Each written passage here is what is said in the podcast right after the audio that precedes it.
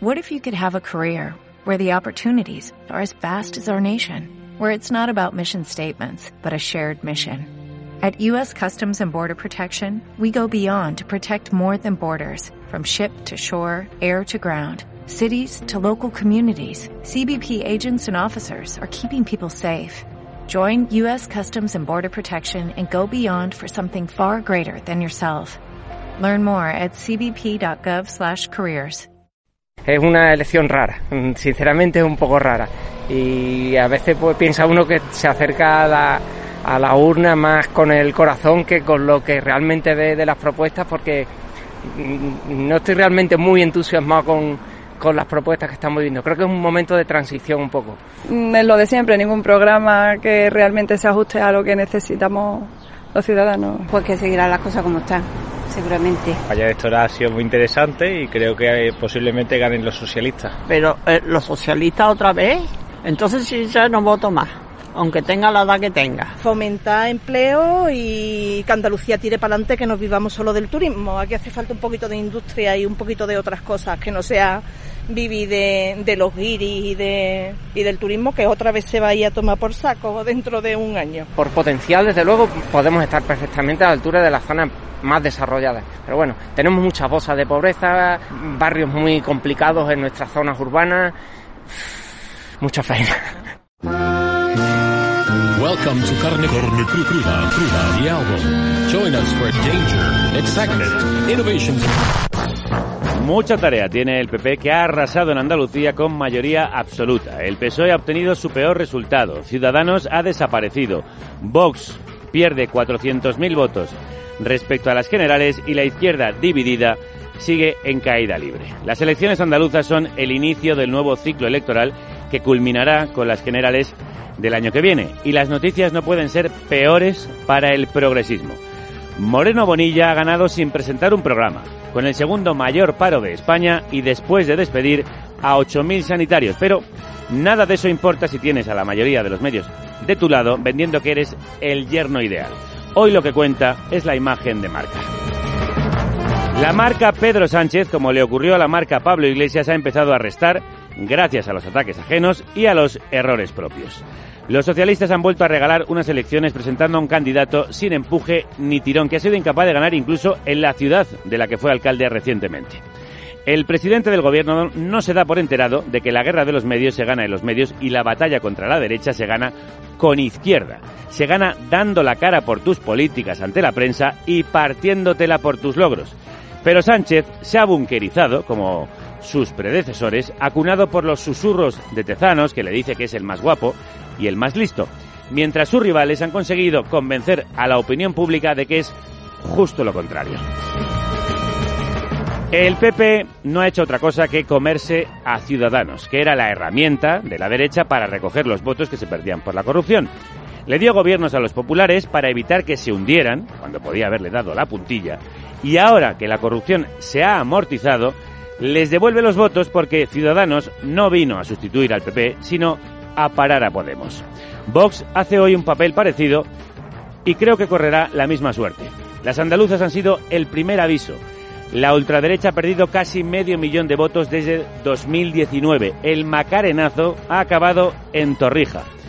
Es la única buena noticia. La moderación de Moreno gana al histrionismo de Olona. Feijó gana a Ayuso. Puede ser el indicio de que el ayusismo tiene frontera en Madrid y de que la ultraderecha tiene techo.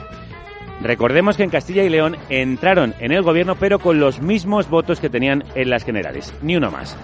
También hay indicios de que vuelve el bipartidismo, que ha crecido por primera vez desde 2014, y de que mengua el espacio a la izquierda del PSOE, que ha bajado por primera vez desde 2014. Ha perdido 140.000 votos y ha pasado de 17 a 7 escaños. Por Andalucía tiene 5, adelante Andalucía 2. Hubieran sido más si hubieran concentrado el voto. Vuelven a los mínimos históricos de Izquierda Unida. Por mantener las esencias, la izquierda siempre pone en peligro su existencia. Pierden ellos, pero más pierden los vulnerables. ¿Qué podía salir mal? La izquierda se rompió en la legislatura, se presenta dividida a las elecciones, monta una coalición a la gresca, se inscribe al límite del plazo, Podemos llega tarde y los socios se culpan mutuamente. Por Andalucía intenta dejar fuera del debate a Adelante Andalucía durante la campaña y ahora con los resultados unos achacan la debacle a la división provocada, por supuesto, por los otros. Poco les pasa. La izquierda tiene que dejar de buscar excusas y empezar a encontrar soluciones si no quiere volver a la irrelevancia del pasado. No hay otra que un liderazgo fuerte, una unidad consistente y un discurso ilusionante, como ha hecho Petro en Colombia, que será el primer presidente de izquierdas en 200 años, y Mélenchon en Francia, donde ha unificado y levantado a la izquierda. Solo Yolanda Díaz puede acometer esa tarea en un espacio nuevo, más allá de Unidas Podemos, que aúne pluralismo y plurinacionalidad. Como bien entendió Iglesias en su momento, la gente vota cara y carisma. Ahora es el turno de la ministra de Trabajo. A ella debe ir todo el apoyo, más allá de los apegos personales a las marcas. Ayer, a última hora, escribió un tuit sobre los resultados en Andalucía que terminaba diciendo, la ciudadanía nos espera. Pues sí, les espera y no puede esperar más. El sol ya no saldrá y la luna está a punto de estallar.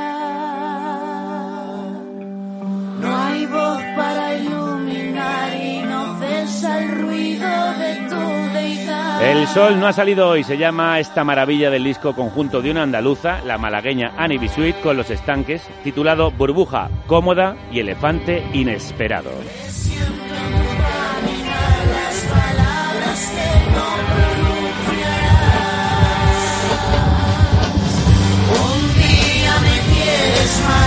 Y al otro sé que me olvidarás.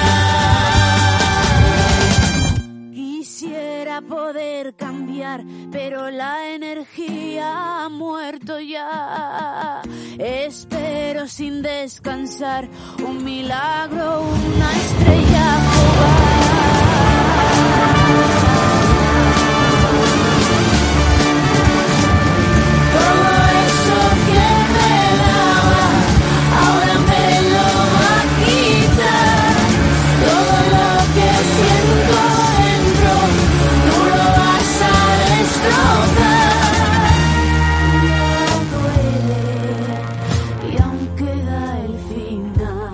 Crudos días, bienvenidas a la República Independiente de la Radio para la que siempre sale el sol gracias a quienes nos financiáis. Podéis escucharnos en todas las plataformas de podcast, en la app de Carne Cruda y vernos en Twitch, YouTube e Instagram Live.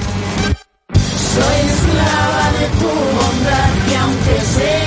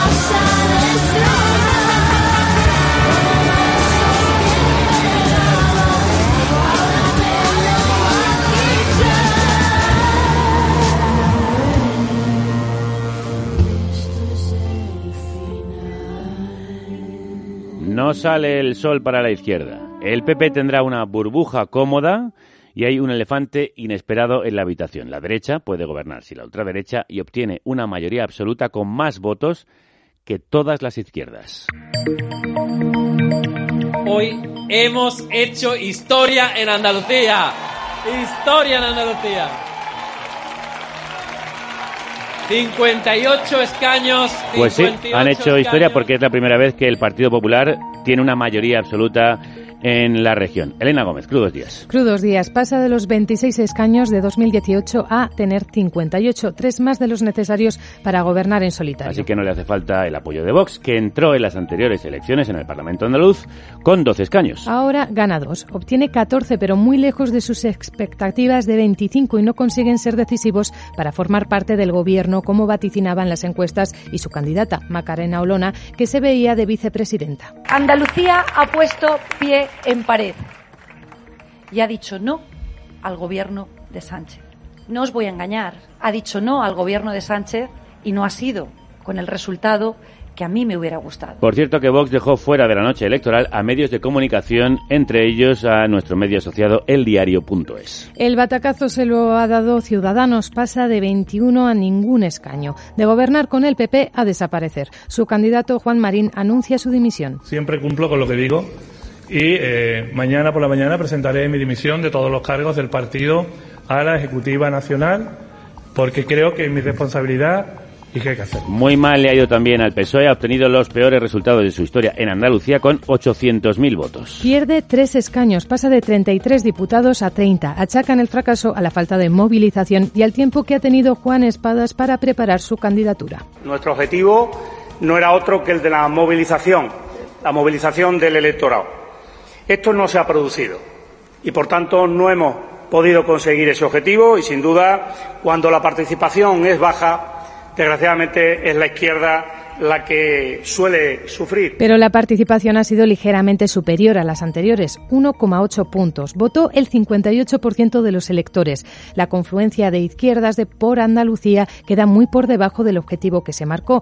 De los 17 escaños que consiguió en 2018, por Andalucía, que aglutina a la mayoría de fuerzas, obtiene 5. La fragmentación ha sido su principal enemigo, según su líder, Inma Nieto. La reflexión que habíamos hecho las seis organizaciones que ya estamos trabajando juntas era acertada. La unidad es imprescindible para fortalecer el respaldo institucional a las políticas que entendemos que necesitan los trabajadores y las trabajadoras y, lamentablemente, la fuerza política que no se sumó ahora creo que podrá ver el destrozo electoral y, por tanto, social que provoca la desunión. Hace referencia a Adelante Andalucía, la formación que encabeza Teresa Rodríguez, que tiende una mano a entenderse. Creo que a partir de ahora se puede reabrir un nuevo periodo en el que poder entendernos con el resto de las izquierdas desde nuestra propia habitación, desde nuestro propio espacio. Nunca más vamos a renunciar a defender los intereses de Andalucía por sobre encima de todas las cosas, porque además nos expulsaron del espacio político por dos motivos. Uno, porque no queríamos renunciar a la voz propia andaluza y porque no queríamos ser la delegación del gobierno de Sánchez. La izquierda ha obtenido la mitad del porcentaje de votos que en las anteriores, pero menos de la mitad de los escaños, debido a la ley electoral que penaliza presentarse por separado. Sería de agradecer que se recojan esas manos tendidas y que se obvien las pullas que se lanzan desde uno y otro lado. Elena Gómez, muchas gracias. A vosotros. Para analizar estos resultados tenemos una mesa de lujo con periodistas de la Tierra, que ya nos acompañaron en el programa preelectoral. Nos gustó tanto su análisis que prometimos volver a traerlos. Y aquí están. Dani Cela, periodista del diario.es en Andalucía. Empiezo contigo. Crudos días, ¿cómo estás? Hola, ¿qué tal, Javier? Buenas tardes. Un primer titular. Bueno, ha habido un vuelco eh, político más que ideológico en Andalucía y un frenazo en seco eh, de la ultraderecha. Yo creo que son los dos hitos históricos que ocurrieron ayer, ¿no? Es la primera mayoría absoluta del Partido Popular en esta tierra. Hacía 14 años que no había una mayoría absoluta en Andalucía. Y esa mayoría absoluta eh, se produce por un reagrupamiento del voto de derechas en torno al Partido Popular eh, con un objetivo claro, varios objetivos, pero uno de ellos es eh, impedir la entrada de Vox en el, en el gobierno, que era el requisito que había planteado la izquierda, pero los andaluces han confiado eh, ese cometido al, al Partido Popular. También nos acompaña Lourdes Lucio, del diario El País en Andalucía. ¿Qué tal, Lourdes? ¿Cómo estás? ¿Qué tal? Muy buenos días, Javier. ¿Y tú cómo lo resumes, lo que ocurrió anoche? Pues yo te doy un titular, un titular, no como Dani, un titular titular. eh, vuelco histórico en Andalucía con nombre propio, que es el de, el de Juan Manuel Moreno. Ahora lo desarrollamos. También estará con nosotros Ángel Munarriz, periodista de Infolibre. ¿Qué tal? Crudos días. Muy bien, buenos días, ¿qué tal? ¿Cómo estáis? A ver si eres capaz de hacerlo también en un titular.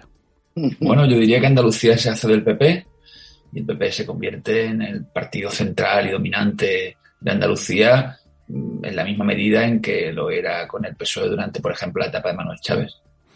Sí, parece ser un nuevo feudo ahora eh, Andalucía para el PP. Tú cubriste la sede del Partido Popular, Dani. ¿Cómo fue la noche allí? Pues aquello fue una fiesta, desde el- te diría desde que abrieron las puertas a los periodistas. Eh, yo bromeaba ayer en una red social eh, contando que con el 0,01 del escrutinio empezaron a sacar las bandejas del catering y las bebidas. Eh, se vivió con, con, con éxtasis. El Partido Popular desde hace unos días ya tenía, ya tenía por sus encuestas internas eh, un resultado en torno a la mayoría absoluta, no de forma tan contundente como la que estuvo ayer. Y, y me parece significativo que la persona más contenida en toda la euforia de ayer era el propio Moreno. Eh, salió ya finalmente de la sede del Partido Popular, pasada en torno a las una y media, dos de la mañana, y, y mandaba, mandaba a los suyos a la calma, a calma ¿no? A, a gestionar esto con humildad, con mucha contención, con mucha responsabilidad, en contraste con otros exdirigentes del Partido Popular que estaban por allí. Javier Arenas no cabía de gozo, eh, Juan Ignacio Zoido estaba llorando por los pasillos. Eh, bueno, eh, ahí se, no- se notaba que había un ambiente de entusiasmo generalizado del Partido Popular que jamás se ha vivido. El nuevo PSOE de Juanma Moreno, titulaba este fin de semana el diario de Sevilla. Lourdes, ¿Andalucía se ha derechizado o Juanma Moreno se ha convertido en un nuevo Manuel Chávez?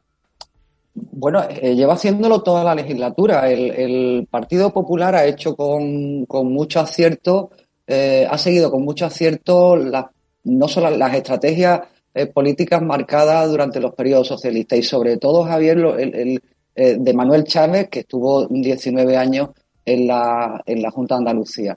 El PP lo ha estudiado todo de la etapa de Manuel Chávez, ha estudiado toda la etapa de los 37 años socialistas, pero especialmente eh, la de Manuel Chávez, esos 19 años. Y ha seguido esa, esa senda, yo creo que a veces la ha copiado miméticamente, pues para, para lo que decía Moreno, ¿no? Eh, queremos ser el partido que más se parece a Andalucía. Esa, esa expresión es la que siempre ha, pronunciado el Partido Socialista respecto a sí mismo, ¿no?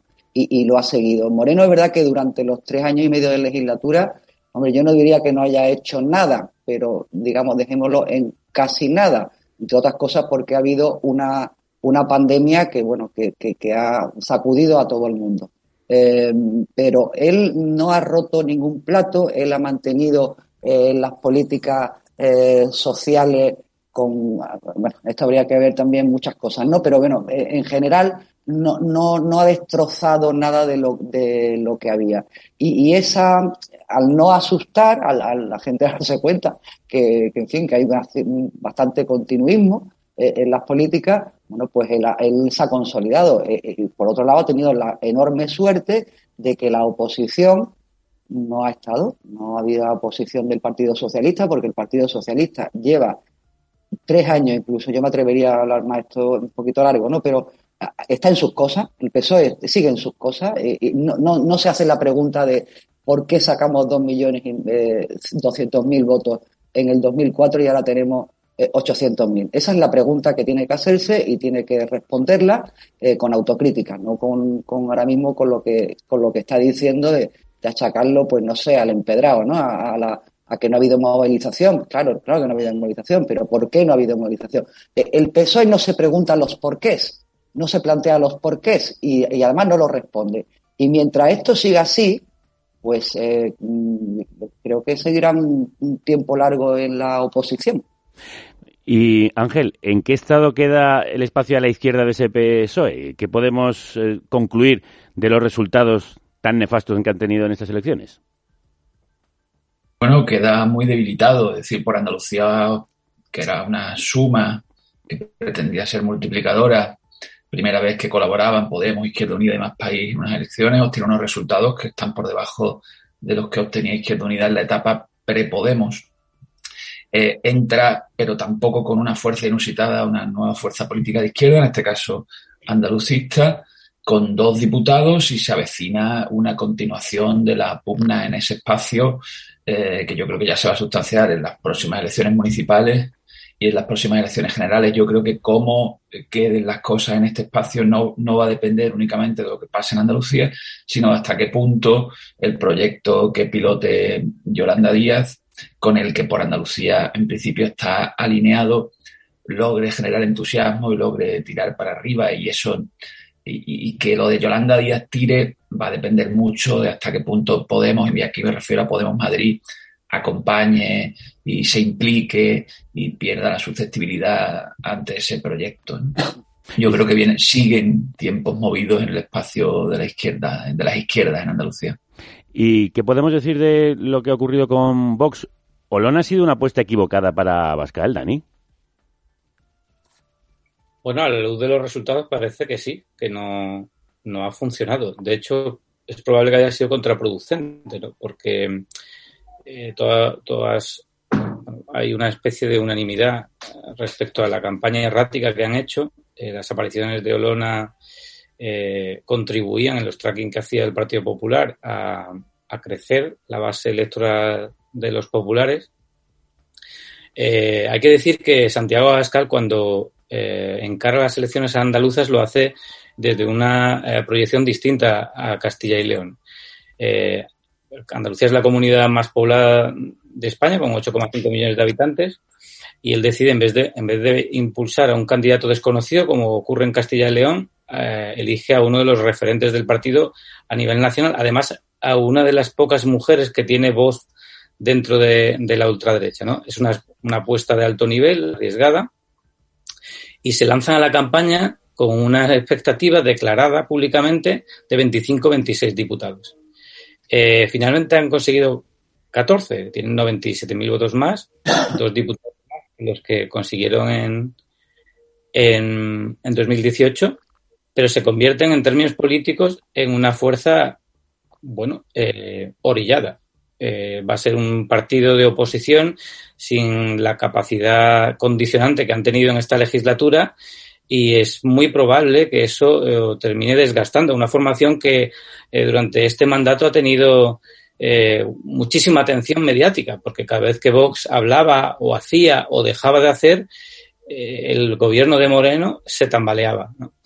ese, ese papel secundario, que es la primera vez que, que Vox lo tiene en España, eh, puede abrir, si, bueno, si continúan por esta senda el Partido Popular, esta mañana Juanma Moreno ha dicho, ha marcado un poco el carril, a Feijó, ¿no? Ha dicho, eh, hemos abierto una vía para ensanchar, el, eh, para, para vol- para volver a aglutinar el centro derecha, que era el gran objetivo, ¿no? Eh, incluido fagocitar a Ciudadanos, como ha ocurrido, y después taponar eh, la pérdida y la sangría de votos eh, de Vox aquí muchas de las personas con las que yo he hablado del Partido Popular auguran que Macarena Olona no va a aguantar toda la legislatura. Y después, en clave nacional, va, a ser muy difícil de gestionar eh, este resultado porque ha habido una, una implicación, igual que la ha habido de Pedro Sánchez o de Feijóo, eh, una implicación personal de todo el partido y de Abascal, que no se ha separado de Olona prácticamente en toda la campaña. Pues sí, como bien decía Dani, el PP ha devorado a Ciudadanos. Ya en la campaña electoral se habló mucho de comida. Bueno, y usted además cocinaba torrijas, adoptando medidas muchísimo Por más cierto, graves que en la Comunidad de Madrid, con unos índices que eran mucho peores en Madrid que en Andalucía. No lo sabe. ¿Usted sabe hacer torrijas, señora Luna? Bueno, yo voy a decir algo, ¿no? Sí, sí, Sí, usted, adelante, porque. La señora Olona ha tenido una torrija en las elecciones y el líder de Ciudadanos se ha tenido que comer la suya propia. Torrijas, pero también selfies con vacas, trajes de flamenca y abanicos, pavos reales. La campaña ha sido pintoresca, pero vamos a analizar los temas serios, los que nos han llevado a estos resultados. Si votamos a Juanma Moreno estamos votando por la economía, estamos votando por el empleo, estamos votando por la competitividad. Andalucía ha conseguido en tres años y medio lo que no soñó en 37 años. En tres años y medio, Andalucía ha conseguido tirar del carro de la economía de nuestro país. Empezamos por lo que el PP ha querido vender como el milagro económico de Juanma Moreno. 8 de las 10 ciudades con más paro y 12 de los 15 municipios más pobres de España están en Andalucía. Baja el paro, pero también la población activa. Muchos andaluces abandonan la búsqueda de empleo y dejan de contabilizarse como parados. Lo que el Ejecutivo andaluz anunció como bajada masiva de impuestos se traduce en menos de 100 euros de rebaja anual para la mayoría y fuertes beneficios fiscales para las rentas más altas. En tres años, Andalucía ha dejado de recaudar 204 millones de euros en impuestos de sucesiones y donaciones. La región sigue a la cola en gasto sanitario a pesar de que Moreno llegó al gobierno prometiendo acabar con las listas de espera y de que las regiones recibieron más fondos por la pandemia. Moreno ha aumentado un 27% el gasto en conciertos sanitarios. Se agranda la brecha interna. El símbolo es Jaén, la única provincia andaluza que envejece por encima de la media española y que ha perdido el 6,5% de su población en una década, mientras crecen las zonas turísticas. Desde 2020 Andalucía es la región con mayor tasa de abandono escolar. Actualmente invierte 600 euros menos por alumno que la media española. Lourdes, ¿cómo con estas realidades incontestables se ha conseguido construir el relato del milagro económico del PP en Andalucía? Bueno, yo no sé si, no sé, alguien se lo habrá comprado. No, no ha habido milagro económico. Aquí hay un dato que no se puede ocultar, ni se puede maquillar, ni se puede adornar, que es el paro en Andalucía. El paro en Andalucía está eh, sobre el 19% y eso es una barbaridad. Esto siempre ha sido una barbaridad. Siempre ha sido una barbaridad. La, última vez que estuvo más bajo fue en 2012, antes del estallido brutal de la crisis, que estuvo en el 12%. ¿no? Y como bien ha dicho la compañera, la explica muy bien, el tema del empleo. Uno de los rasgos eh, más característicos del mercado laboral andaluz es, la, es el aumento casi constante de la población activa, ¿no? De gente que se apunta al desempleo para buscar trabajo. Y esa, esa cifra eh, eh, ha bajado, como bien ha dicho, como bien había, había dicho anteriormente, ¿no? Entonces la gente no se apunta porque no tiene, no tiene confianza, ni tiene esperanza, ni tiene eh, nada para, para, para encontrar el empleo. Bueno, Moreno ha intentado vender, bueno, cifras, por ejemplo, que sí son ciertas, el aumento de las exportaciones, pero el aumento de las exportaciones lleva siendo así, afortunadamente, desde, desde hace mucho tiempo. Bueno, lo que hay es una situación de normalidad, de, de digamos, de, de, cierto confort, ¿no? De lo, de lo, de, de, la, la situación política que hay, pero que la situación económica, insisto, con el tema del desempleo, eh, es, es, es, es, tremendo. Eh, porque mucha gente se pregunta hace mucho tiempo, ¿no? Eh, ¿Cómo Andalucía con estos datos de desempleo no, no estalla? Entre otros motivos porque la economía sumergida sostiene, sostiene, sostiene también esa, esa situación, ¿no? Ángel, y en tu opinión, ¿qué es lo que explica esta arrasadora victoria del PP con unos datos tan negativos, por ejemplo, como decíamos, en el desempleo?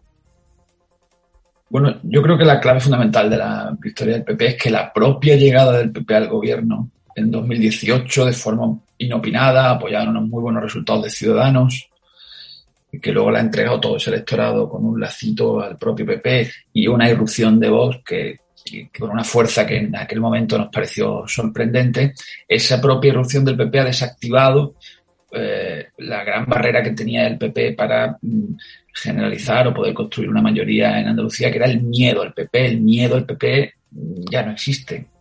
Eh, la desaparición del miedo al PP, el propio hecho de que el PP haya gobernado cuatro años y, como ha dicho Lourdes, la gente haya visto que el sol sigue saliendo por la mañana, en contra de lo que eh, durante años había insistido el Partido Socialista, pues ha permitido el PP ensanchar la base electoral con gente que ha dicho, entre comillas, oye, pues el PP gobierna, tampoco ha pasado nada, vamos a darle una segunda legislatura. Y luego el PP ha aprovechado absolutamente cualquier posibilidad que le ha ofrecido la lectura de los datos, cogiendo la serie estadística que más conviniera en todo. ¿eh? O sea, el PP ha defendido hasta que ha habido una especie de boom demográfico, ha crecido la población, venía creciendo desde 2017 tras una breve interrupción durante los peores años de la crisis, que se perdían nada, mil, dos mil habitantes al año.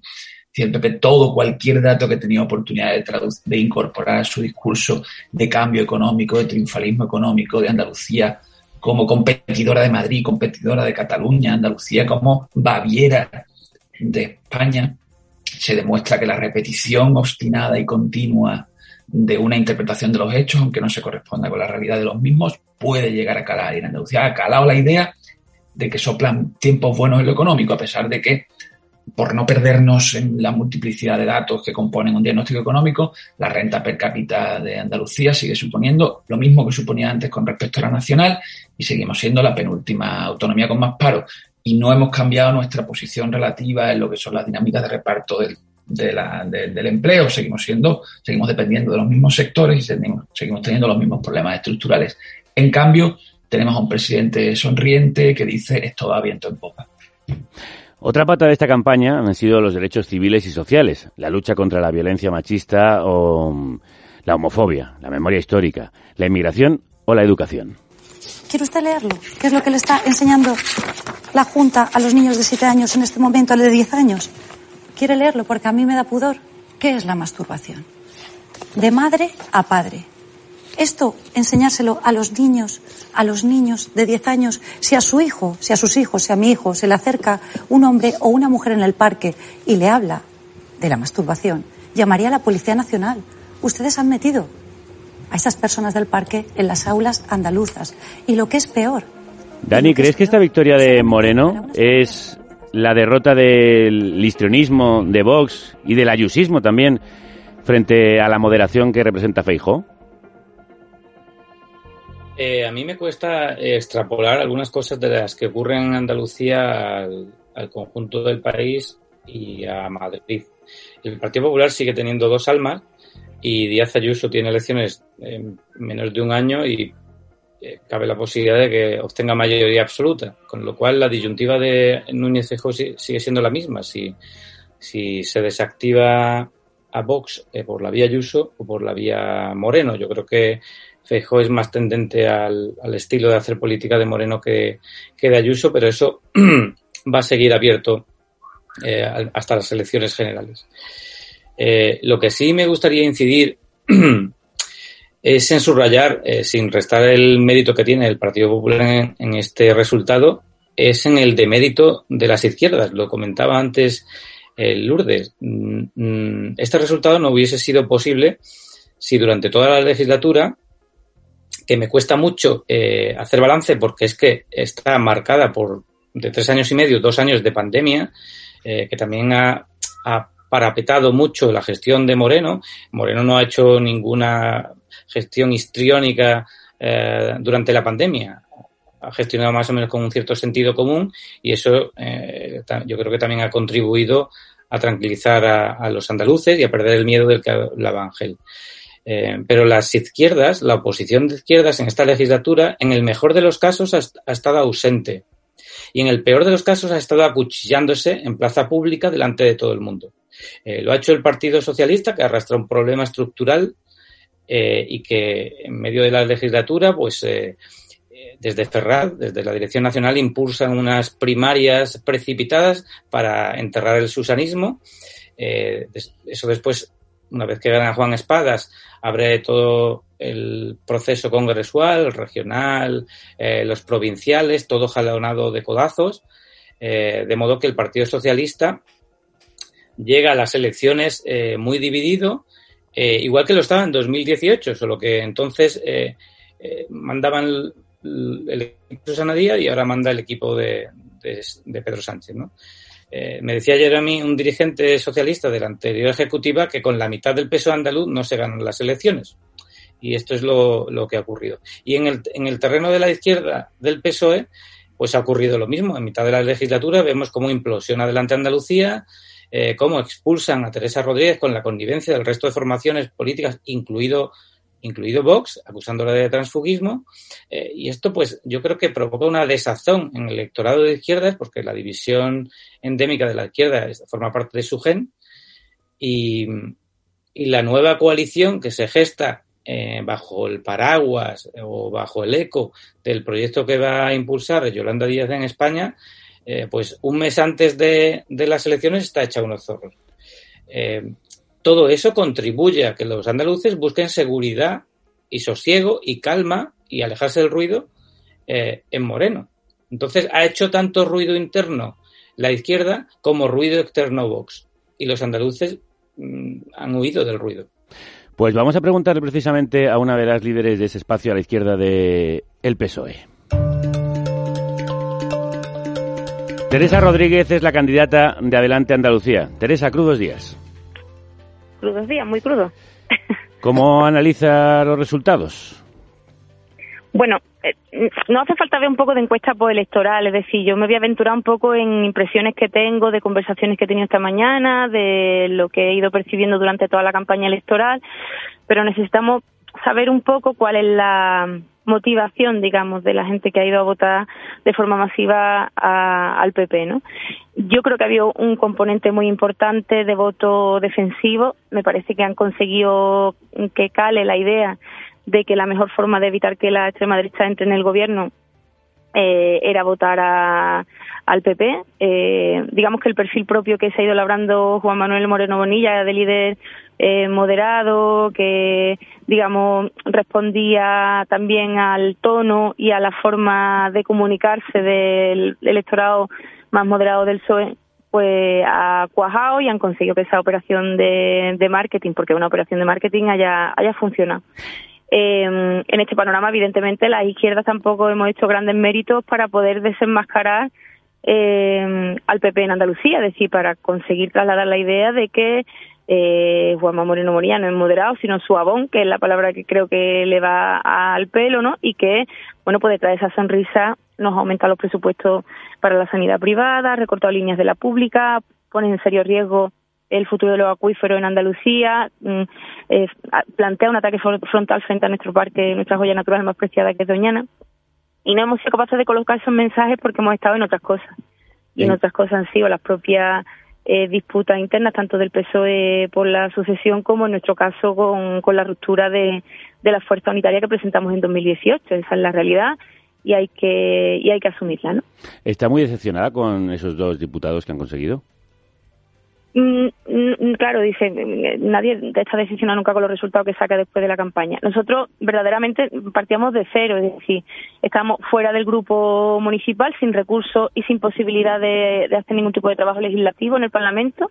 Ahora que tenemos dos diputados vamos a tener posibilidad de presentar iniciativas legislativas, debatir proposiciones no de ley, preguntar al presidente, mucho más que cuando teníamos 11 diputados no adscritos que no podían hacer absolutamente nada más que presentar preguntas escritas y alguna pregunta oral a un consejero de vez en cuando, es decir, vamos a tener más capacidad de, de incidencia política con dos que con once.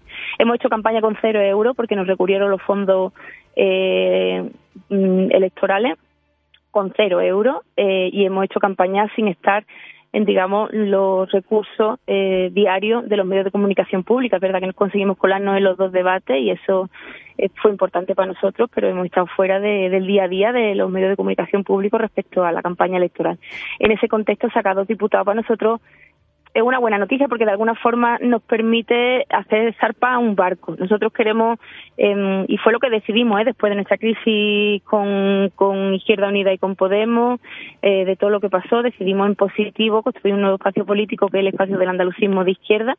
eh, en clave soberanista, como ya tienen otros territorios del Estado, y, y lo hicimos porque creemos que Andalucía también lo necesita, como lo necesita también Extremadura o Canarias o Murcia, es decir, vamos a un escenario de una brecha que se abre eh, también a nivel territorial, ¿no? Los fondos de recuperación no van a recalar, los territorios no industrializados vamos a estar condenados a soportar el turismo y las externalidades de la industria de otros, vamos a eh, dedicarnos a la minería y a la exportación de materia prima mientras eh, otros recibirán fondos para el desarrollo industrial y yo creo que eso merece una respuesta política de los territorios del sur eh, y hay un espacio político ahí que construir y nosotros tenemos dos diputados y una organización eh, que existe, que es real, ¿no? Para empezar a construir ese proyecto que para nosotros es muy ilusionante. Por tanto, dos diputados, hombre, mejor hubieran sido cinco, pero con dos eh, eh, significa que hay partido, o sea, que, que empezamos, ¿no? Que, zarca- que zarpamos, ¿no? Esto decía ayer Inma Nieto, candidata de por Andalucía. Entre el, por- el porcentaje obtenido por nuestra coalición, por Por Andalucía, y el porcentaje obtenido por Adelante Andalucía, nos lleva a una, sumando esos porcentajes, a un resultado similar al porcentaje que ha obtenido la extrema derecha, que sin embargo prácticamente duplica en voto y re- duplica en escaños, perdón, y rentabiliza extraordinariamente sus resultados y su porcentaje. La división de la izquierda ha vuelto a perjudicarla. ¿Volvería a concurrir en solitario? nosotros no tuvimos muchas más opciones, eh, Javier. Nosotros nos echaron hace dos años del proyecto común que habíamos construido conjuntamente con Podemos e Izquierda Unida. Eh, nos echó además Isma, eh, fue ella la que presentó el escrito en la mesa a nuestra espalda, ¿eh? para echarnos del grupo gracias al voto favorable del resto de nuestros adversarios políticos, incluido Vox. Lo hicieron contra el criterio de los servicios jurídicos del Parlamento de Andalucía. Eh, tenemos recurrido ante el Constitucional esta expulsión y creemos que nos van a dar la razón, fuera de tiempo obviamente, pero no la, nos la van a dar. Y, y bueno, pues si se quería construir un espacio unitario y era tan, tan importante la unidad, pues la mejor opción era no haber roto el espacio unitario que teníamos entonces. Teníamos un grupo parlamentario de 17 diputados y diputadas que funcionaba, que no tenía eh, que no tuvo nunca una, una votación disonante donde había trabajo común y acuerdo y, y se decidió tirar por, por la búsqueda permanente del enemigo interno. Eso nos ha pasado factura a todos.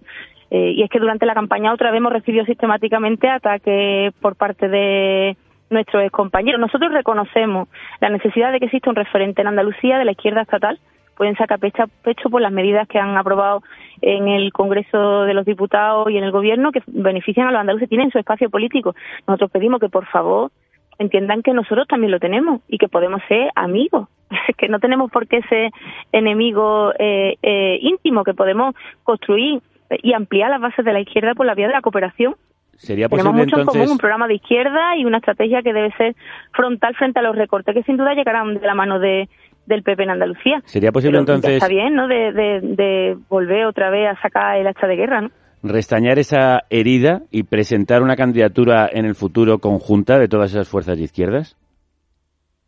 Es que permanentemente se nos impone la unidad, ¿no? Y al final es No, no, no es que se imponga, pero claro, la- Tenéis que desaparecer, ¿no? Para que la izquierda sea unitaria. Nosotros fuimos juntos en 2018 y no conseguimos parar a las derechas.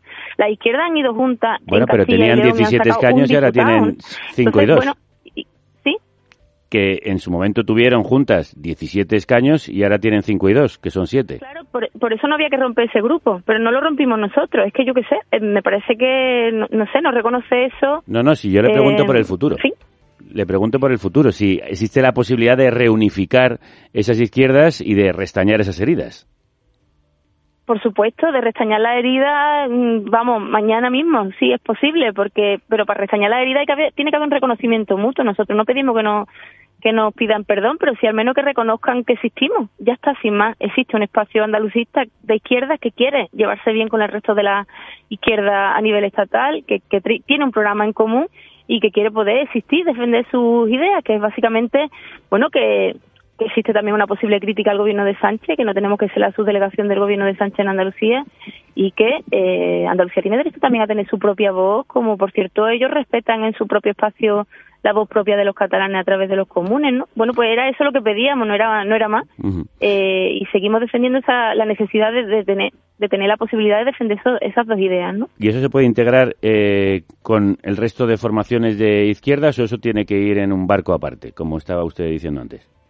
Nosotros el barco ya lo ya ha zarpado, es decir, nos vamos a poner a construirlo a nivel territorial. Tenemos 2.000 militantes, tenemos 22 asambleas comarcales, vamos a seguir construyendo ese proyecto porque tiene futuro y necesidad en el futuro y desde ese espacio propio vamos a relacionarnos con los demás para ver de qué forma cooperamos. Y habrá que verlo con mucha calma, eh, de qué manera podemos eh, no eh, ampliar las bases de la izquierda, es decir, no, no sumar las habas contadas, sino intentar que haya más gente dispuesta a votar por opciones de, de izquierda sobre todo lo demás habrá que verlo con el tiempo.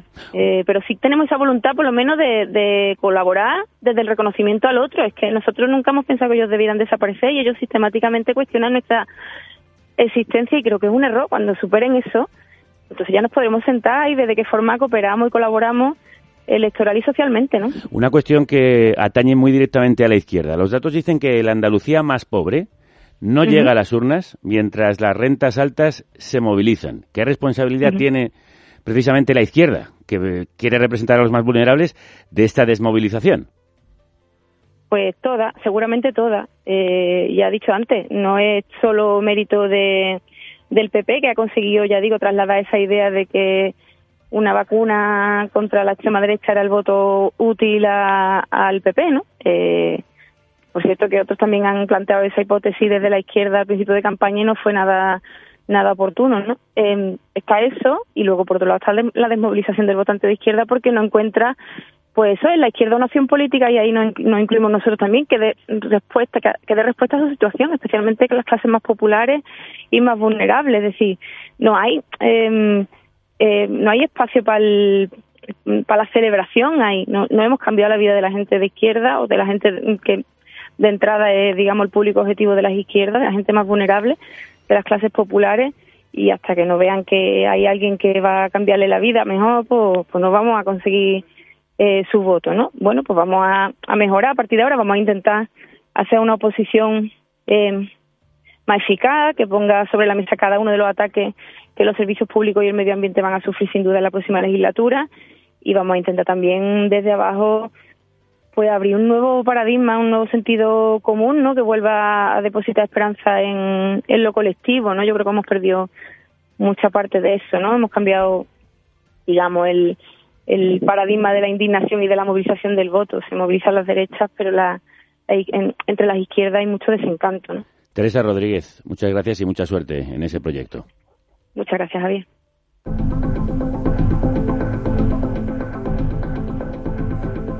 Os pido un pronóstico para los próximos cuatro años, con brevedad si es posible. Empiezo por ti, Dani. Pronóstico de la legislatura. Hmm. Bueno, yo eh, pues como decía al principio, como hace 14 años que no había mayoría absoluta, yo entiendo que el nivel de intensidad política en Andalucía va a bajar, el interés mediático de Madrid por Andalucía va a bajar considerablemente eh, y todo va a depender de cómo gestione eh, Juanma Moreno esa mayoría absoluta. Las izquierdas tendrán que dedicar este tiempo a, bueno, a renovarse, a renovar su proyecto, a renovar su discurso y a saber cómo eh, hacer oposición a la derecha sin alentar el miedo eh, de la extrema derecha. Llegar este año los más de 26 millones de visitantes y empezar a ponernos en el sitio que corresponde a Andalucía. Y además creo que hemos hecho los deberes porque hemos conseguido por primera vez ser líderes en pernoctaciones en España, superando a Cataluña, Canarias, Baleares. Y ese es el gran objetivo, seguir construyendo un gran destino turístico. Un gran destino turístico, dice Juan Manuel Moreno Bonilla, en una tierra en la que el 70% del PIB depende del turismo y los servicios eh, con enormes problemas, eh, tienen enormes problemas demográficos y medioambientales. Lourdes, ¿se afianza la Andalucía del ladrillo y la sombrilla? Bueno, eso, eso está ahí, además eso es lo que nos da de comer y eso es lo que no lo que hace que el, el andaluz eh, sea lo que, lo que es. Yo creo que eso no se cambia de la noche a la mañana. Andalucía necesita desde hace muchos años, siglos, incluso una reindustrialización. Bueno, más que una, una industrialización. Entonces, eh, la, claro, la tentación de, que el turismo, que es lo que nos da de comer, lo que crea empleo, eh, tenga menor peso sobre otros sectores que todavía no están, pues está, está, está ahí, pero, pero, pero, pero a ver, en la balanza, ¿qué tenemos y qué podemos tener? Bueno, habrá que efectivamente meter una tercera, cuarta o, o quinta marcha para, para provocar ese cambio, pero eso no, no, no, no es fácil, no, eso se necesita eh, mucha inyección de dinero, mucha colaboración público-privada. Yo no demonizo la para nada, pero absolutamente para nada la colaboración de público-privada y tener otras miras y tener una eh, otro, otro horizonte que no sea solamente eso. Y otra realidad es que el 21% del territorio andaluz está en riesgo de desertificación. En Andalucía falta mucha agua y va a faltar más con el cambio climático. Sin embargo, PP y Vox proponían ampliar regadíos con los embalses por debajo del 30% de su capacidad. Pero claro, tú has sembrado electoralmente en esos pueblos o la trastienda que ha tenido la proposición de ley. Que me voten en los pueblos, concretamente te los voy a nombrar, Lucena, Moguer y Bonares. Que posiblemente haya una explosión de votos de PP y de Vox simplemente por vender lo imposible. Esto es lo que nos contaron desde Doñana, donde estuvo Violeta Muñoz en ese programa especial que podéis escuchar en nuestros podcasts. Hoy vemos que el PP y Vox se disparan en esa comarca y en muchas zonas rurales de Andalucía. Y no podemos olvidar a la Andalucía vaciada y a la juventud exiliada en una región con el 36% del paro juvenil. Ángel, para terminar, ¿la izquierda ha abandonado a la Andalucía rural y a los jóvenes? Bueno, yo creo que eso sería mucho decir, ¿no? Yo creo que ha habido un golpe de viento a lo mejor no es un fenómeno meteorológico, sino climático, por decirlo, utilizando ese símil, y ahora mismo el PP va hacia adelante, la izquierda está en retroceso y nadie parece estar alineado con la defensa de lo que hace el gobierno central, que hace algunas políticas que yo creo que tienen impacto positivo en Andalucía, por ejemplo, la reforma laboral, la subida del salario mínimo. No creo que la legislatura que viene ahora, a pesar de la mayoría absoluta, vaya a ser tan fácil para Moreno. Es decir, si hay un cambio de ciclo económico, Moreno se ha beneficiado, paradójicamente, del ciclo expansivo en gasto público. Si viene una etapa de contracción económica, como parece que viene a nivel global, eh, va a haber un deterioro de los servicios públicos. Andalucía es muy, muy sensible a las etapas de restricción económica y de recortes presupuestarios porque tiene una economía más frágil eh, que, por ejemplo, Madrid, ¿no? El discurso de impuestos bajos se sostiene mucho peor cuando se empiezan a notar los, los deterioros en el sistema público y se van a seguir notando después de la pandemia y conforme se alejen los famosos 37 años del PSOE en el tiempo, la justificación por la herencia recibida de las carencias y déficit de Andalucía serán más directamente imputables al, al actual presidente. Yo creo que es un mal momento para la izquierda, pero no creo que haya habido, digamos, una traición sistémica de izquierda a sus bases, ¿no? Está claro que hay determinados sectores de la población, en España tiene un estado del bienestar débil que no llega a los más pobres, pero creo que, que es una generalización excesiva, digamos. Ángel Munarriz, periodista de Infolibre, Lourdes Lucio del País, Dani Cela del diario.es. Gracias por habernos ayudado una vez más a analizar las realidades en vuestra tierra, en Andalucía. Un abrazo muy fuerte a los tres. Gracias. Gracias. Gracias, hasta luego. María, coge la rienda de la autonomía. Marcelo, que los parados quieren currelo. Hoy queremos hablar con uno de esos jóvenes que se buscan el pan fuera de Andalucía y que se ha preguntado por qué y hasta cuándo. El politólogo Jesús Jurado ha radiografiado a los herederos de aquellos andaluces y andaluzas que lucharon por la democracia y la autonomía en los 70 en plena transición. Pan y alegría nunca nos parten, que cuerpan pronto los emigrantes. Haya cultura, prosperidad. Y los ha bautizado como la generación del mollete.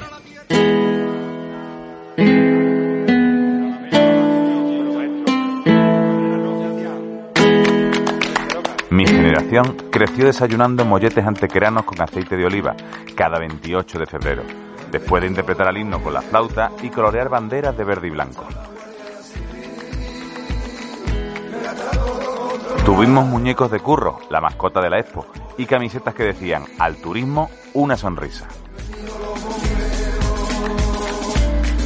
Estudiamos y a menudo fuimos los primeros en llevar un título universitario a nuestros hogares. Nos fuimos de Erasmus a las mismas ciudades donde emigraron nuestros abuelos, creyendo que nuestro sino iba a ser muy diferente. La clave estaba ahí, en la demolición absoluta de todas las expectativas de futuro, de todas las promesas de la autonomía, que en Andalucía significa tanto como decir de la democracia. Jesús Jurado es autor de La generación del mollete, crónica de un nuevo andalucismo. Jesús, crudos días. Crudos días, Javi. ¿Qué ha pasado en Andalucía? ¿Qué ha pasado en tu tierra? Pues lo que se veía venir. Tampoco fue una sorpresa muy grande. Ya se venía viendo que, evidentemente, en el, proyecto de Juanma Moreno estaba sumando, estaba sumando apoyo y estaba siendo capaz, sobre todo, de heredar perfectamente la, la Andalucía construida en los últimos años de gobierno de Susana Díaz y, en general, como todo ese proyecto, digamos, de un autonomismo hasta cierto punto autocomplaciente. Lo único es que él no carga con el lastre de 40 años de gobierno. ¿Qué es ese nuevo andalucismo y por qué dices que será un movimiento imprescindible en el nuevo ciclo político de España? Creo que el nuevo andalucismo se refiere, creo que son como distintas, tiene distintos ámbitos, distintas dimensiones. En un primer lugar es como una especie de, de clima, de clima cultural si se quiere, que se ha visto perfectamente en estas elecciones, como todos los partidos, incluso Vox a su manera sui generis, han intentado de alguna forma disputar la identidad andaluza. Sabían que en la principal pregunta de estas elecciones, más allá de la continuidad del gobierno, ¿no? que era la evidente, también era el quiénes somos. Y, y creo que todos se han esforzado, digamos, en en disputar la identidad andaluza en este sentido y eso es un regreso del tema y el tema identitario central en la política andaluza por primera vez en mucho tiempo.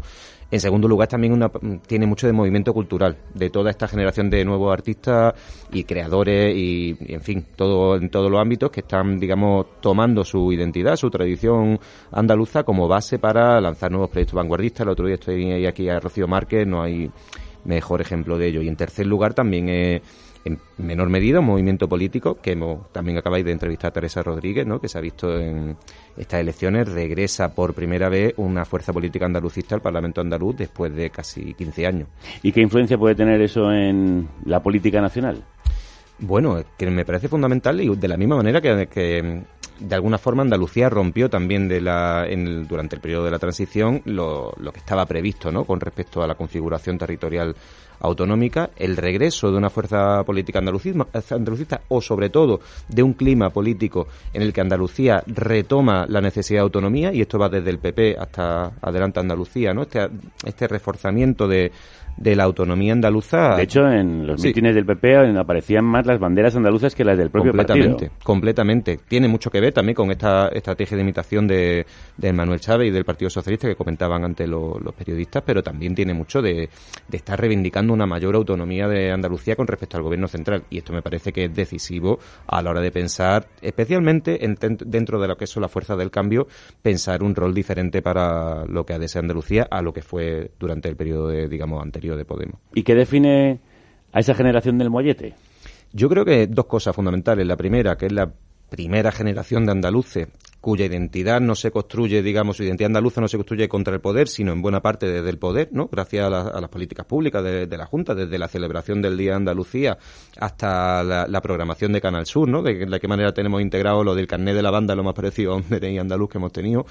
Eh, eh, pues bueno, en primer lugar está, bueno, pues ser objeto, digamos, de, políticas públicas de identidad por parte de una institución con autogobierno y en segundo lugar es que al mismo tiempo que se nos generaban esas expectativas, ¿no? Gigantes de, de salir por fin de siglos de, atraso y maltrato centralista, eh, nos chocamos con la más cruda de, la, de las decepciones a partir de la, de la crisis hace poco salió noticia, la, la, juventud andaluza en su conjunto cobra hoy menos eh, salario en términos absolutos que en 2008 y creo que eso ya es suficientemente evidente, eso y las cifras de, y que no se ven estas cifras de migración desde los años 60. Esto demuestra en buena parte pues la crisis absoluta de lo que habían sido los, objetivos de la autonomía andaluza. De hecho, hablas de la Andalucía del 37%, del 37% de paro juvenil.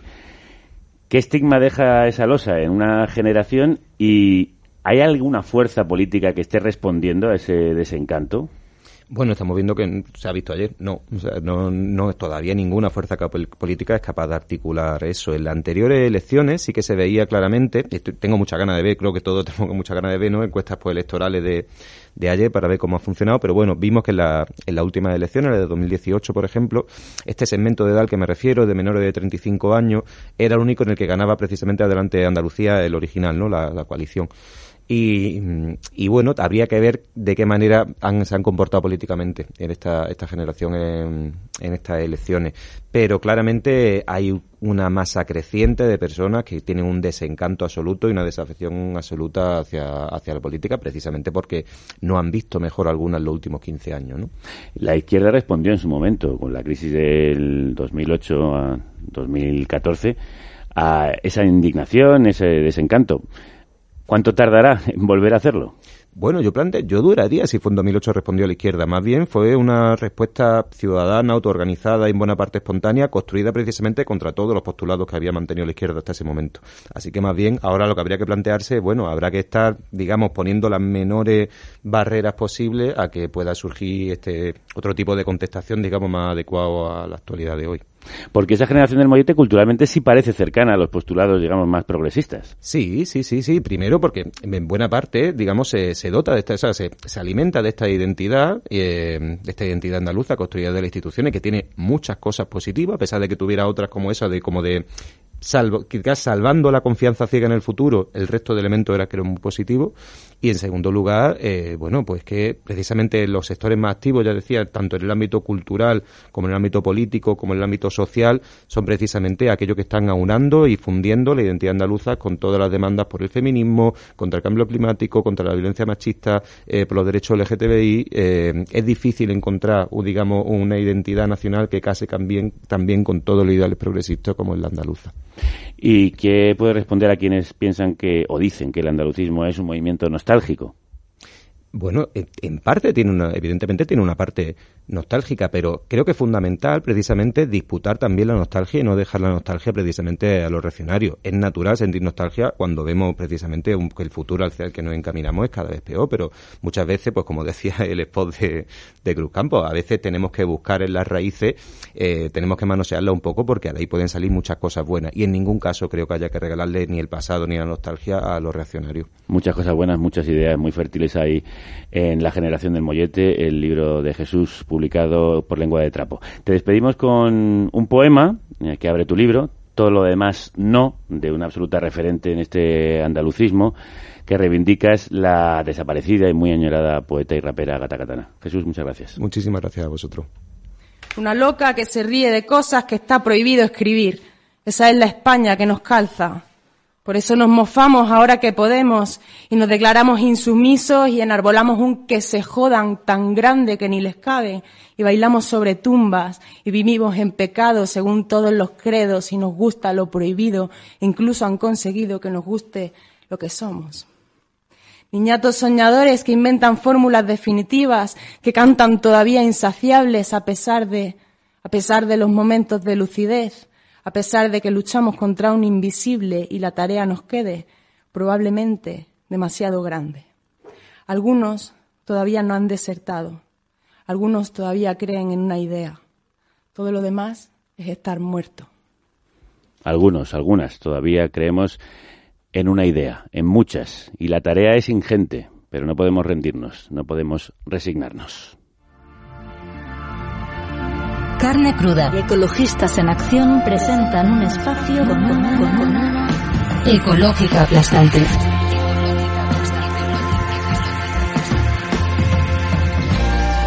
No nos resignamos a pensar que no tiene solución el mal que aqueja al planeta.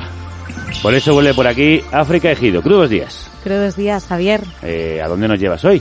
Bueno, pues a ningún lugar especial, pero oye, qué curioso que te parezca o que sientas que te he llevado a otro lugar. Sobre todo después del programilla que llevo. Sí, escucho el agua, aves, insectos. Casi te diría que puedo escuchar hasta el viento, todo lo que no oigo a diario. Pues eso es justo lo que yo quería que sintieras o que sintiéramos, esa falta de conexión con todo lo que está sucediendo a nuestro alrededor que hace que podamos vivir y que especialmente aquí en las ciudades no somos conscientes de que existe ni le estamos dando la importancia que tiene. Y sin biodiversidad no hay vida. Claro, porque es el cimiento de toda nuestra supervivencia. Salvaguardar la diversidad es la única manera de salvaguardar la vida, el aire que respiramos, el alimento que tomamos, el agua que bebemos. Habéis estado hablando ahora mismo de todo lo que está ocurriendo en Andalucía. Si seguimos perdiendo ecosistemas, especies animales, vegetales, bacterias, todo eso que conforma el planeta, nos estamos quedando sin futuro. Hemos hablado mucho de crisis climática en este programa porque parece que la notamos más, ¿no? Pero existe una grave crisis de biodiversidad y en realidad una y otra se retroalimentan. Y lo peor es que la especie humana es la única que ha roto ese equilibrio natural. Lo hemos roto, lo hemos explotado, exprimido y destruido en muchos casos, como hemos estado viendo esta temporada. De hecho, el ritmo al que se están extinguiendo las especies se está acelerando más de lo previsto y estamos ante la primera extinción masiva en la historia que no se produce por causas naturales. Como dice el ecólogo Allen Solomon, una vez que una especie se extingue, lo malo es que ninguna ley puede hacer que regrese. Se ha marchado para siempre. Vamos a escuchar algunos datos que nos van a hacer entender mejor la gravedad de esta situación.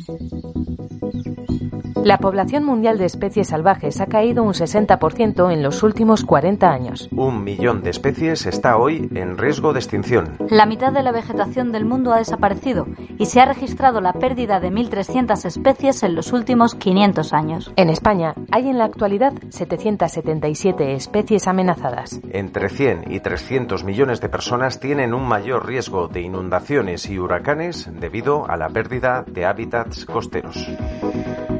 Fíjate qué datos. Una de cada ocho especies, te añado otro, está en peligro de extinción y ya hemos perdido la cuenta de las áreas deforestadas en el planeta por un sistema de consumo que hemos comprobado que es absolutamente insostenible. ¿Las medidas planteadas hasta ahora para cuidar la biodiversidad son suficientes? Pues estamos muy lejos de frenar la crisis y por eso hay que redoblar esfuerzos. Es cierto que la Unión Europea ha instado a las ciudades a que pongan en marcha planes de ecologización urbana. También el Gobierno de España tiene esa estrategia nacional de infraestructura verde, pero las medidas se quedan muchas veces enfangadas en estrategias ¿De qué? No me lo digas, ¿de ecoblanqueo? Exacto. Una vez más, mucho lavado verde y pocos resultados reales. Para profundizar más en lo que está ocurriendo, hoy hemos invitado a Carolina Martín, que es bióloga y experta en conservación de la naturaleza, y a Jesús Martín, que es arquitecto y coordinador de la campaña Las Tres Mosquiteras. Jesús, Carolina, crudos días. Hola, buenas. Jesús, hay cumbres sobre biodiversidad, estudios científicos, reuniones internacionales para frenar la crisis. ¿Por qué aún así el avance es tan lento? Pues, pues por una razón muy sencilla, Javier. Eh, es que yo creo que no nos estamos tomando en serio el problema. Eh, hemos visto cómo el pasado octubre, en la COP15 de Biodiversidad, se firmaba la Declaración de Kunming, que era precisamente el, tratado de todos los políticos mundiales para poder intentar frenar la pérdida de biodiversidad antes de 2030. Son los primeros pasos para ello, porque aún no están terminadas estas negociaciones. Pero ya de por sí estos primeras, estas primeras declaraciones ya nos dejan ver que las medidas que se están planteando no son las adecuadas dada la magnitud del problema, porque es que el problema es muy grave, como estáis comentando. Eh, es que tenemos estudios científicos que advierten que el colapso de los ecosistemas podría llegar en los próximos 30 años y que será abrupto y que ya estamos viviendo los primeros signos de ello. Y por eso eh, podemos ver como, bueno, vale, salen adelante documentos como la Estrategia Europea de Biodiversidad, o aquí en España, el Plan Estratégico de Patrimonio Natural y Biodiversidad, cuyo borrador se publicó hace justo dos semanas. Y vemos que son documentos, los analizamos y vemos que son documentos que sí que tienen buenas intenciones, ideas, pero que no tienen implicaciones legislativas reales ni soluciones verdaderamente contundentes. Así que ahí está el problema. Por un lado tenemos una clase política que está siendo incapaz de hacerse cargo del problema o incluirlo dentro de sus agendas eh, de la manera en la que deberían, pero es que además tenemos luego una sociedad civil que no está debidamente informada, no existe eh, información o preocupación mediática por este problema y no somos conscientes de lo que nos está jugando. Jesús, ¿cuáles son entonces los pasos que sí que se pueden eh, llevar a cabo para frenar esta crisis? Pues muchos y podríamos empezar a cometerlos ya y eso es lo que hay que hacer, eh, tomar, eh, tomar medidas inmediatas, acción inmediata, pero acción mediante esas medidas que sean ambiciosas, ¿vale? Y vinculantes, que, que se traduzcan en políticas y leyes locales que se puedan poner en práctica ya mismo. Eh, mira, continuando con lo de las negociaciones, mañana en Nairobi justo comienzan las últimas reuniones para negociar esos compromisos internacionales que se van a ratificar en la última COP15 de Kunming. Eh, esta es la hoja de ruta que va a marcar cómo frenar esta crisis. Y entonces, ¿qué ocurre? Que estamos viendo cómo eh, las medidas que se están tomando eh, no son muy diferentes de las que ya se establecieron en el convenio firmado en 2010, las llamadas metas de Aichi y se fracasó estrepitosamente a la hora de conseguir este objetivo. Entonces, vale, ¿cómo podemos conseguirlo? Pues en primer lugar, tenemos que entender que la emergencia climática y la pérdida de biodiversidad son dos crisis entrelazadas que tienen como origen las mismas causas. Y esas causas de las que estamos hablando son precisamente ese modelo de producción y de consumo basado en en un sistema de desarrollo insostenible que tenemos que frenar ya mismo. Y cuando pensamos en eso, pensamos que no tiene, eh, no tiene, no tenemos manera de poder frenar esto, pero sí que podemos. ¿Cómo lo hacemos? Pues mira, para empezar, con un modelo de soberanía alimentaria basado en la agroecología. Hay que conservar y restaurar los hábitats naturales con planes de gestión que sean efectivos. Eh, tenemos que minimizar la extracción de biomasa viva y cuando hablamos de esto hablamos de deforestación, hablamos de, de pesca, eh, hay que detener la contaminación de plásticos y químicos, empezando por los plaguicidas en la agricultura y, sobre todo, frenar también la, la, expansión urbanística. Uno de los aspectos más graves de esta crisis de biodiversidad es la desaparición de los insectos, que, entre otras cosas, pone en peligro la base de nuestra alimentación, que no es poca cosa. Carol, ¿a qué se debe esto? Claro, es que fíjate, cuando decimos nosotros que sin insectos no hay vida, es que es claro, o sea, es contundente. No olvidemos que los insectos, que es verdad que nos pueden resultar un poco molestos, pero que realmente, eh, o sea, están en todos los procesos que son vitales para la vida. Están en el ciclo del, de los nutrientes, se encargan de descomponer la materia orgánica, están en el ciclo de la energía, limpian el agua, el aire, ¿vale? Entonces, cuando decimos que son vitales, es que es así, pero es que además tienen un valor en términos económicos muy importante. Mira, te voy a dar algunos datos. En la Unión Europea, el 84% de las especies vegetales y un 76% de la producción alimentaria dependen de la polinización realizada por las diferentes especies de abejas. Y según la FAO, el volumen de producción agrícola mundial que depende de polinizadores ha aumentado un 300% en los últimos 50 años. Es decir, que de todos esos procesos vitales que hablamos, que son protagonistas fundamentales los insectos, en concreto el de la polinización, que es el que tú mencionabas, es especialmente importante si cabe, ¿no? Por todo lo que estamos diciendo. Entonces, es importantísimo que políticamente y digamos en la sociedad se les empiece a dar a los insectos el protagonismo que merecen, ¿no? No solo de estas moscas que nos molestan en verano, sino, jobar, que es que son fundamentales para la vida. Entonces, bueno, los insectos tienen impactos, como la pérdida de hábitats, la intensificación de la agricultura, obviamente el cambio climático también les afecta y, un, y algo muy importante que es el uso de plaguicidas, que por desgracia en España somos líderes en consumo. O sea que todo esto conviene pensarlo un poco cuando hablamos de insectos. Habláis de los insectos, pero antes comentábamos que Jesús era coordinador de la campaña Las Tres Mosquiteras.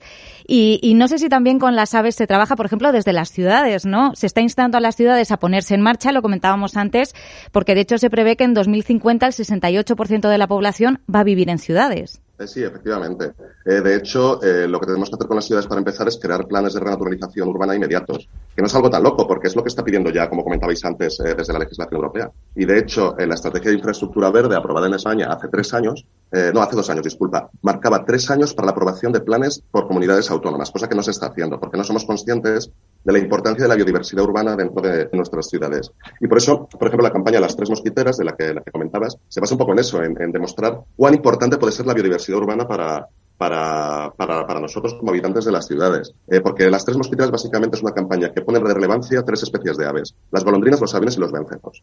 Son tres especies que vienen aquí a nuestras ciudades eh, en verano para nidificar y que se alimentan principalmente de moscas y mosquitos, de ahí su nombre. ¿Qué ocurre? Que están tremendamente amenazadas. De hecho, por ejemplo, en el caso de la golondrina, en nuestras ciudades y pueblos se ha detectado una disminución del de más del 50% de sus poblaciones en tan solo 10 años. Eh, y es importante protegerlas por lo que comentamos, el tema de, de, de, de cómo la, la biodiversidad diversidad urbana puede ser útil para nosotros.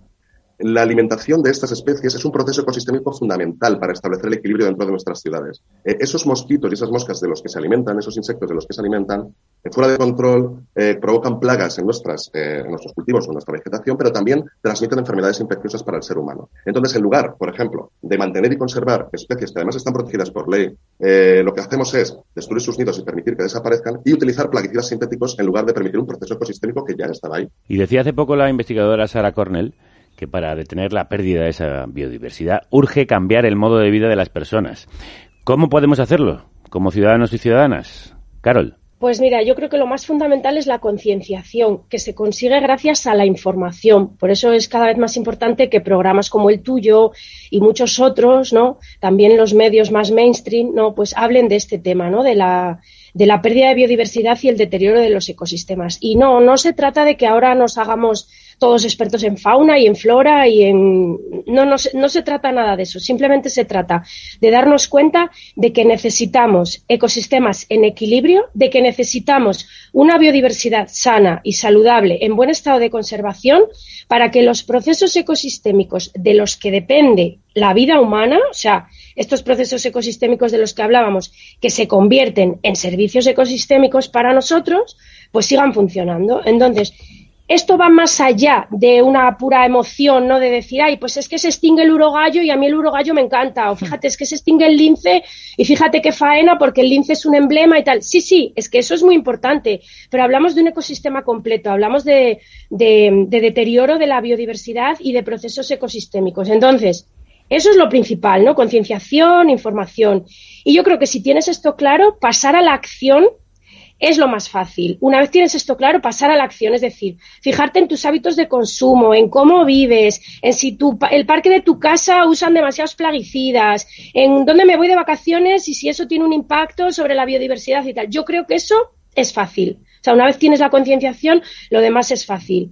Por supuesto, dejarme que lo diga, pues que la gente participe en colectivos ecologistas como el nuestro, como Ecologistas en Acción, ¿vale? En nuestras actividades, incluso que se hagan activistas y demás.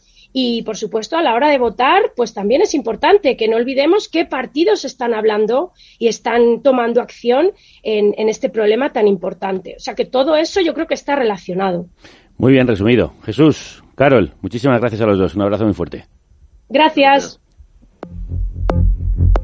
Pues hoy despedimos este espacio que promueve Ecologistas en Acción y como nos invitaba Caro a pasar a la acción, hemos traído unas cuantas propuestas veraniegas para quien quiera mantenerse conectado con la causa ambiental estos meses. Crudos días, Elena. Crudos días. Nos traes una batería de planes ecologistas para el verano. Sí, en julio hay varios campamentos programados en los que quienes asistan podrán conectar con esa biodiversidad de la que habéis estado hablando hoy, pero también descubriendo el activismo y un modo de vida sencillo y sostenible. Para los más pequeños están las colonias de Más de Noguera, en Claudiel. Para jóvenes hasta 17 años, el campamento Menos para Vivir Mejor, en el Alto Aragón. Y por último, para jóvenes hasta 30 años están los campos de trabajo en Aineto, en Huesca. Y dentro de un mes, además, Galicia acoge una ecomarcha potente. Ajá, para conmemorar el vigésimo aniversario del desastre del Prestige y en defensa de los humedales. Del 9 al 23 de julio se celebra una ecomarcha de Pontevedra a Lugo. Y esta temporada hemos hablado largo y tendido del gas y de la necesidad de luchar contra el ecoblanqueo. Este verano, además, hay un par de iniciativas para quien quiera unirse al activismo en este área en concreto. La primera semana de julio hay dos viajes programados. Uno a Estrasburgo, los días en que el Parlamento Europeo votará la taxonomía verde, y otro a Gijón, para asistir al encuentro Gas no es solución. Recordamos que allí la regasificadora de El Musel ha recibido la bandera negra a la mala gestión ambiental. Y además de todo esto, el velero de ecologistas en acción, por cierto, el dios Amat abrirá pronto nueva campaña. Apuntamos estas actividades veraniegas. África Ejido, muchas gracias por habernos ilustrado tanto sobre la importancia que tiene cuidar el planeta con una ecológica aplastante y con nuestros amigos de Ecologistas en Acción. Hemos aprendido muchísimo esta temporada. Me alegro, muchas gracias, Javier. Mira, decía Dorothy en El Mago de Oz que si caminamos lo suficiente, alguna vez llegaremos a alguna, parte. Así que yo os deseo a todo el equipo y a los que nos escuchan que sigáis, que sigamos caminando para llegar a un lugar mejor, como siempre, a golpe de ecológica aplastante. Y os despido hoy con la jefa, la ama, la diosa Patti Smith, que nos llevó a la gloria en el Asquena en uno de los mejores conciertos que he vivido jamás, al que puso broche final con este canto que siempre deberíamos recordar. La gente tiene el poder.